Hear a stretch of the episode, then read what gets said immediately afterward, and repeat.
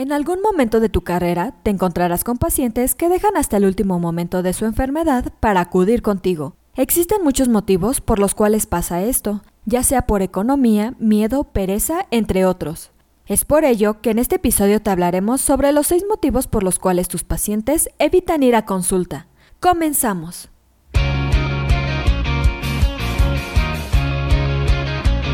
Esto es Asistencia Médico Legal, su empresa de responsabilidad profesional médica, en la cual te damos tips y consejos que te ayudarán a destacarte en el sector salud y evitar cualquier contratiempo con tus pacientes durante el desarrollo de tu profesión. Analicemos por qué los pacientes evitan ir a consulta.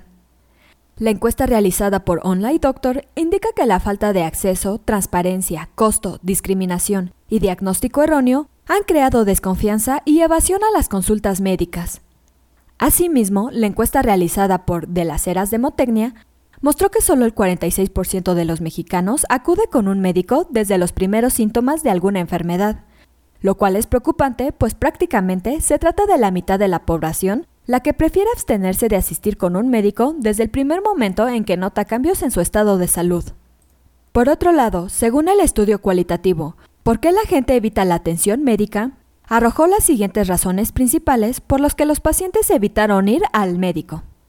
En primer lugar, más de un tercio de los participantes, el 33.3%, de 1.369 informaron evaluaciones desfavorables de la búsqueda de atención médica, como factores relacionados con los médicos, las organizaciones de atención médica y las preocupaciones afectivas. En segundo lugar, un subconjunto de participantes informó una baja necesidad de buscar atención médica, a menudo porque esperaban que su enfermedad o síntoma mejorara con el tiempo.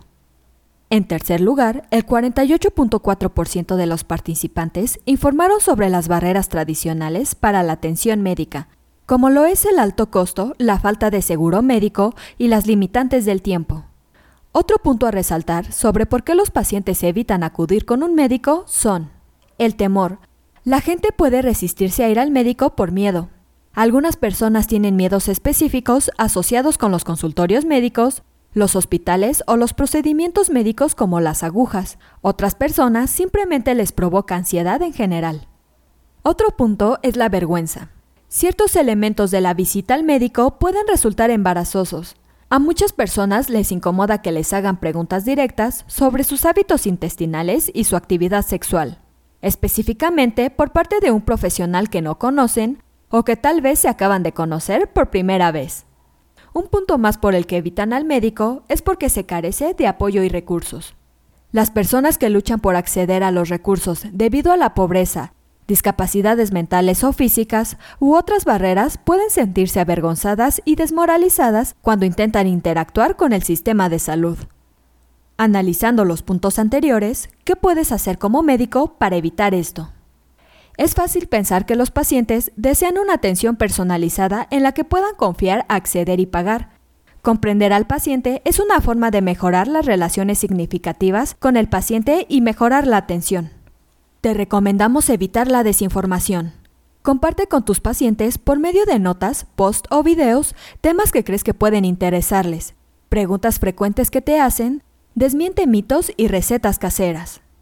También podrás ofrecer métodos de pago, ya sea a través de transferencias, opciones de pago a meses o prepago. Toma en cuenta tu ubicación. Mantente ubicado en un área de fácil acceso, si es posible con estacionamiento.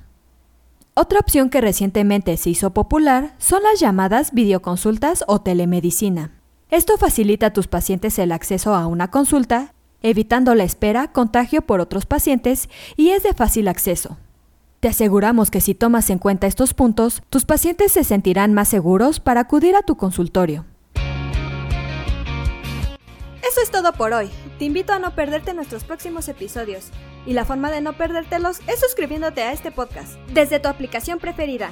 Y si te ha gustado este episodio, compártelo en tus redes sociales, con lo cual estarás ayudando a otros colegas a mejorar dentro de su consultorio o clínica y estarás ayudando a llegar a más personas. Si gustas dejarnos algún comentario o valoración en cualquiera de nuestras plataformas, te estaré muy agradecida, ya que sabré que estás ahí. De igual manera, te invito a que visites nuestra página en www.asistenciamedicolegal.com, así como nuestras redes sociales que son Facebook, Instagram y Twitter.